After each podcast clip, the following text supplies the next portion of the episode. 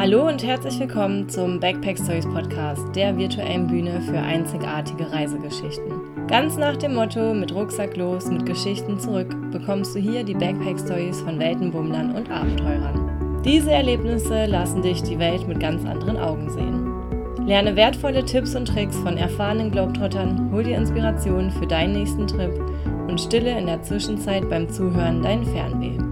Komm mit auf eine spannende Reise mit packenden Abenteuern, fremden Kulturen und faszinierenden Begegnungen fernab des Alltags. Jetzt tauchen wir ein mit eurer Gastgeberin Carla Vollert.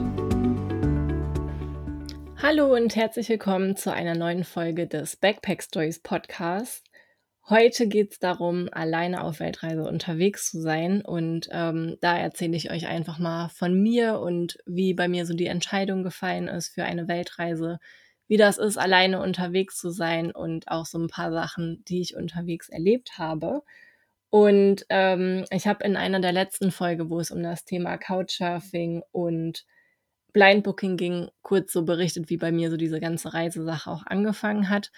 Kurz davor war es noch so, dass ich Animationen gemacht habe für die TUI und ähm, da ein Jahr ungefähr äh, für die gearbeitet habe und so dieses Gefühl kennengelernt habe, wie das ist, ja, da zu arbeiten, wo andere Urlaub machen und einfach viel draußen zu sein, in der Nähe vom Meer, bei schönem Wetter, bei Sonne und bei der Animation ist es auch so, dass man ja immer eher glücklich ist und äh, ja, wirklich so lebt, als wäre man jeden Tag im Urlaub.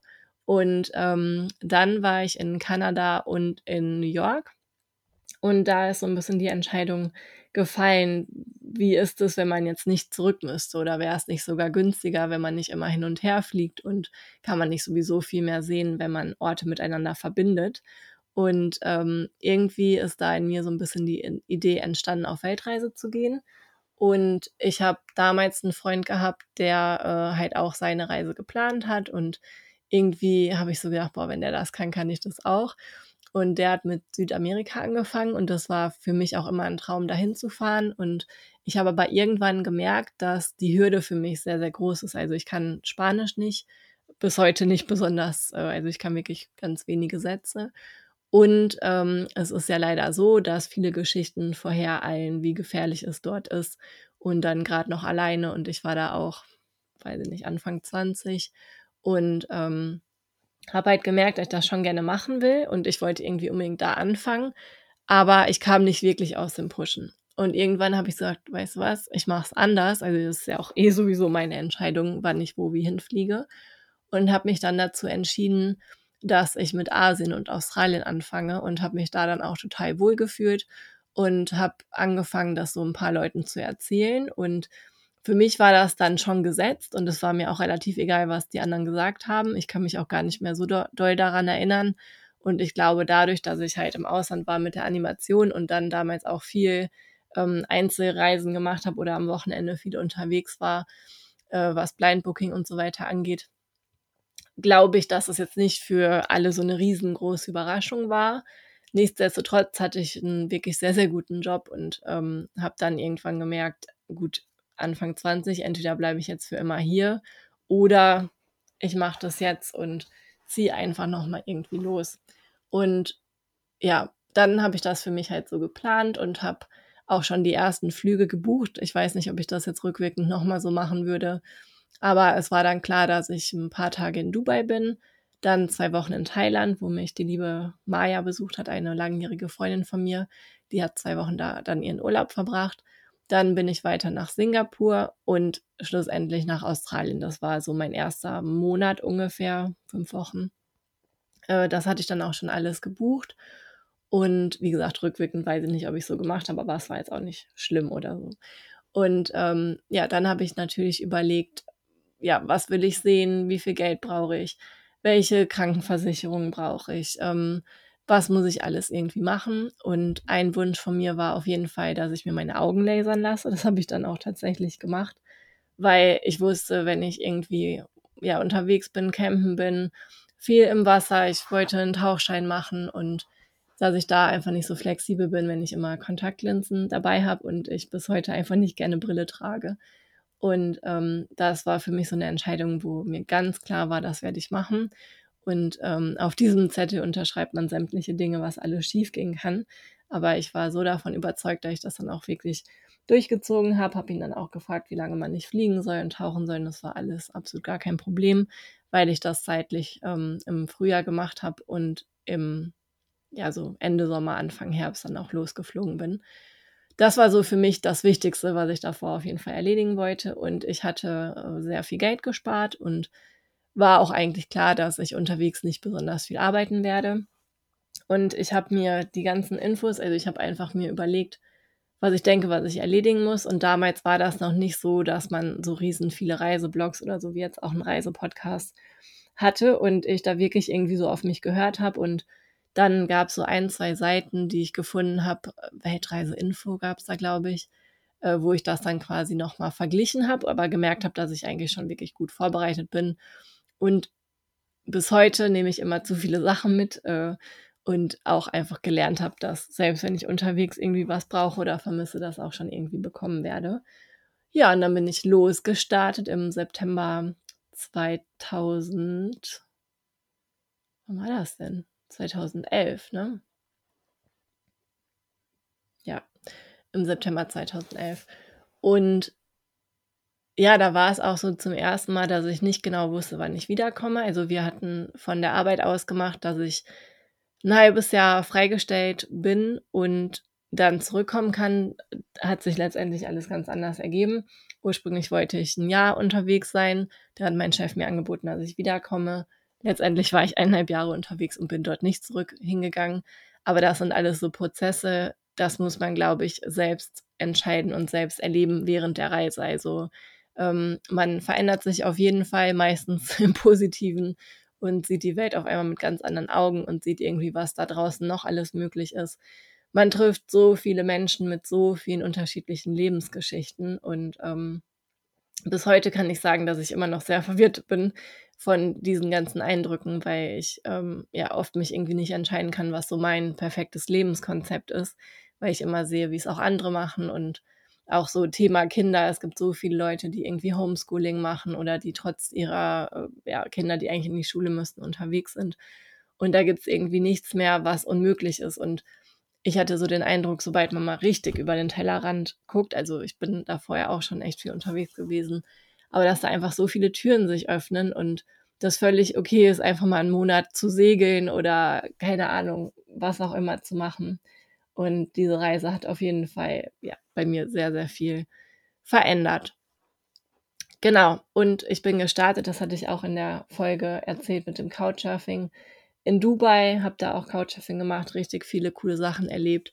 Dann wunderschönen Urlaub in Thailand verbracht, da habe ich dann auch direkt meinen Tauchschein gemacht, den ich auch ja auf der kompletten Reise so gut wie möglich genutzt habe und war dann die meiste Zeit in Australien, ich glaube so neun Monate und habe da auch super wenig gearbeitet, vielleicht so acht Wochen insgesamt, immer mal wieder, habe äh, Fundraising gemacht für, ähm, für Environment, also für die Umwelt und ähm, ja, konnte so mir ein bisschen das Geld aufstocken, aber wie gesagt, war es für mich auch eigentlich nicht geplant, dass ich da richtig arbeite. Und ich hatte damals das Work and Travel Visa, was wirklich einfach ist, zu bekommen und ähm, habe so ein bisschen verschwendet, sage ich mal. Ich glaube, rückwirkend würde ich so machen, dass ich einfach drei Monate einreise, ausreise und nochmal einreise und dann schaue irgendwie, welches Land mir gefällt. Aber so war es einfach. Und dann bin ich nach Neuseeland, dann war ich auf Fiji und in Neuseeland habe ich ähm, die Carola kennengelernt. Die ganze Story dazu findet ihr auch im aktuellen Buch. Ähm, das heißt Reisefreundschaften von unterwegs weil ich dann anschließend mit ihr noch vier Monate durch Südostasien und China gereist bin und da auch noch einiges gesehen habe. Und letztendlich waren dann äh, eineinhalb Jahre rum, das Geld ging ein bisschen zu Ende und ich bin zurück nach Deutschland und war so gesehen nicht einmal um die Welt, wie das ursprünglich geplant war, habe aber mittlerweile ja jeden Kontinent bereist, war länger noch in Mittel- und Südamerika, habe mir ein bisschen was in Afrika angesehen, war mehrmals wieder noch in Asien und auch Europa ist schön. Also es gibt einfach super, super viel zu entdecken und bin auf jeden Fall absolut mit dem Reisevirus infiziert. Ähm, man hat ja oft so die Vorstellung, ach, wenn ich da und da mal hinfahre, dann ist auch gut. Also dann, dann habe ich auch echt viel gesehen. Oder bei mir war es so, wenn ich einmal auf jedem Kontinent war, dann habe ich irgendwie so ein bisschen das Gefühl für die verschiedenen Kulturen und dann ist vielleicht auch gut, aber es ist eher so, dass man immer mutiger wird und immer mehr sehen will, sich selber auch immer mehr zutraut. Und jetzt kommen wir zum Thema alleine zu reisen, dass einen das auch einfach wirklich stärkt. Und da kann ich einfach nur sagen, ich persönlich bin der Meinung, dass jeder einmal alleine reisen sollte, mindestens einen Monat. Und einfach mal zu erleben, wie das ist, erstens das machen und lassen zu können, was man will. Natürlich immer in den äh, Gesetzen äh, im Rahmen. Aber ich glaube, ihr wisst, was ich meine. Also wann stehe ich auf, wann gehe ich wohin, wo fahre ich hin, was mache ich, will ich heute lesen, will ich äh, schwimmen, will ich dies, das, das. Es macht da sogar schon einen klitzekleinen Unterschied, ob man ganz alleine reist oder mit einer Freundin oder mit einem Partner oder mit Menschen, die man gerade erst kennengelernt hat, weil man dadurch sich so ein ganz bisschen Flexibilität oder auch einfach so dieses, worauf habe ich heute Bock? Also wie oft im Leben kann man wirklich das frei aus dem Bauch heraus entscheiden. Und das ist was, was ich total zu schätzen gelernt habe und auch zu merken, wenn mir ein Ort gefällt und ich eigentlich weiter wollte, dass ich bleibe. Oder andersrum, wenn es so ein Riesending war und jeder das empfohlen hat und ich aber merke, hm, das ist hier irgendwie überhaupt nichts für mich, auch zu sagen, nee, ich fahre einfach jetzt woanders hin. Also das ist ein riesengroßer Pluspunkt. Ähm, bei mir ist immer noch so das Thema Englisch, das habe ich ja auch in mehreren Podcasts gesagt. Also natürlich kann ich Englisch und ich gucke auch, weiß nicht, Serien und Filme. Ich kann auch mal ein englisches Buch lesen, aber ich bin absolut kein Profi. Ich spreche immer noch Englisch genauso wie Deutsch und da müsst ihr alle durch. Ähm, aber nichtsdestotrotz hat es mir gezeigt, dass es am Ende egal ist, weil die Leute merken, dass ich Interesse habe, die merken, dass ich da irgendwie ein Gespräch ähm, ja, starten möchte oder auch einfach eine Info brauche und auch das klappt immer. Also selbst wenn man irgendwie denkt, es gibt irgendwas, was einen abhalten könnte. Meistens ist es so, dass es sich vor Ort wandelt und dann auch einfach gar nicht so schlimm ist. Dann ähm, gibt es ein Riesenthema Mut. Also es gibt viele Dinge, die ich unterwegs gemacht habe, die ich niemals für möglich gehalten hätte. Ähm, einmal habe ich super viel Angst vor Hunden. Das war ganz, ganz schlimm. Ähm, besonders in geschlossenen Räumen, wenn ich irgendwie nicht weg kann. Und gerade auch in Asien oder auch in ähm, ja, Süd- und Lateinamerika ist es so, dass super viele Straßenhunde unterwegs sind und man einfach lernt, damit umzugehen. Und natürlich gab es Situationen, wo ich mich nicht getraut habe, daher zu gehen. Dann bin ich einfach einen anderen Weg gegangen.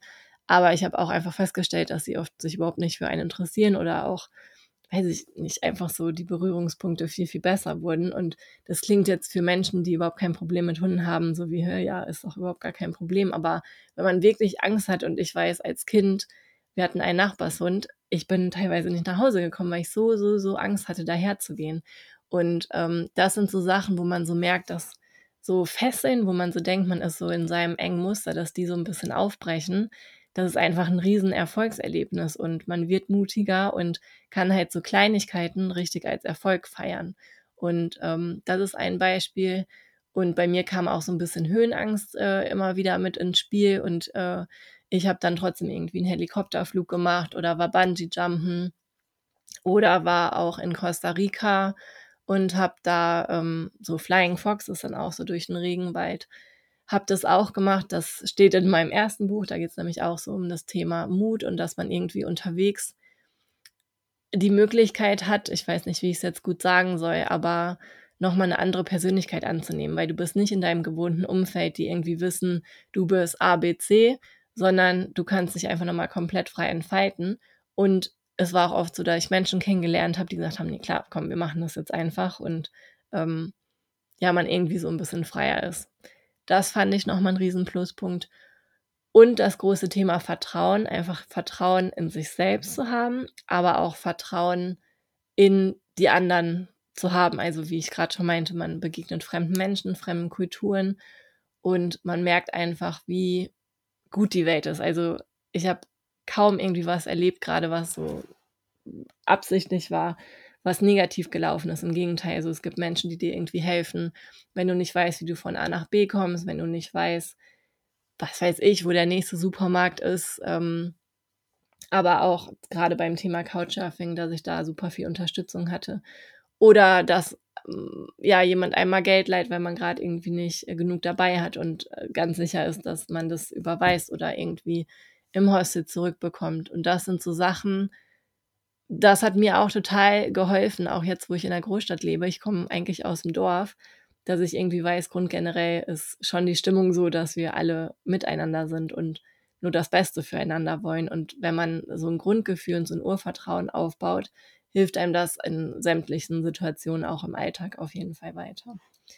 Was mir auch ähm, total viel Spaß gemacht hat, ist dieses ja frei sein, entscheiden können, aber auch nach Hilfe zu fragen. Also viele sind ja auch so, dass man immer meint, man muss das alles alleine schaffen und man ist jetzt irgendwie alleine losgezogen und alleine angetreten, aber es auch absolut gar keine Schwäche ist, äh, ja, jemanden um Hilfe zu fragen und in den Kontakt zu treten und irgendwie seine Bedürfnisse auch klar zu machen. Also ich bin halt so, ich, ähm, ja, wie soll ich das sagen? Ich falle relativ schnell in Ohnmacht, wenn ich irgendwie falsch esse oder wenn es zu warm ist oder so. Oder keine Ahnung, es gab eine Situation in Australien, ähm, da wollte ich mein Gepäck sparen und wollte so gewisse Sachen auseinanderschneiden, damit ich mehr Platz habe.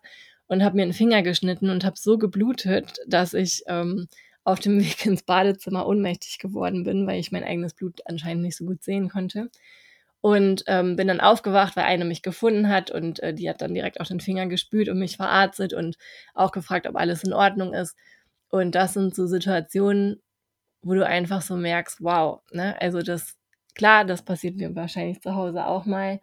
Aber gerade da am anderen Ende der Welt in Australien, wo man irgendwie total hilflos sich fühlt, solche mini kleinen Erlebnisse zu haben, Wahnsinn. Und ich meine, natürlich hätte das wahrscheinlich auch mein Partner für mich gemacht oder meine Freundin, aber wenn es einfach nochmal von einer fremden Person kommt, ist es nochmal was ganz, ganz anderes.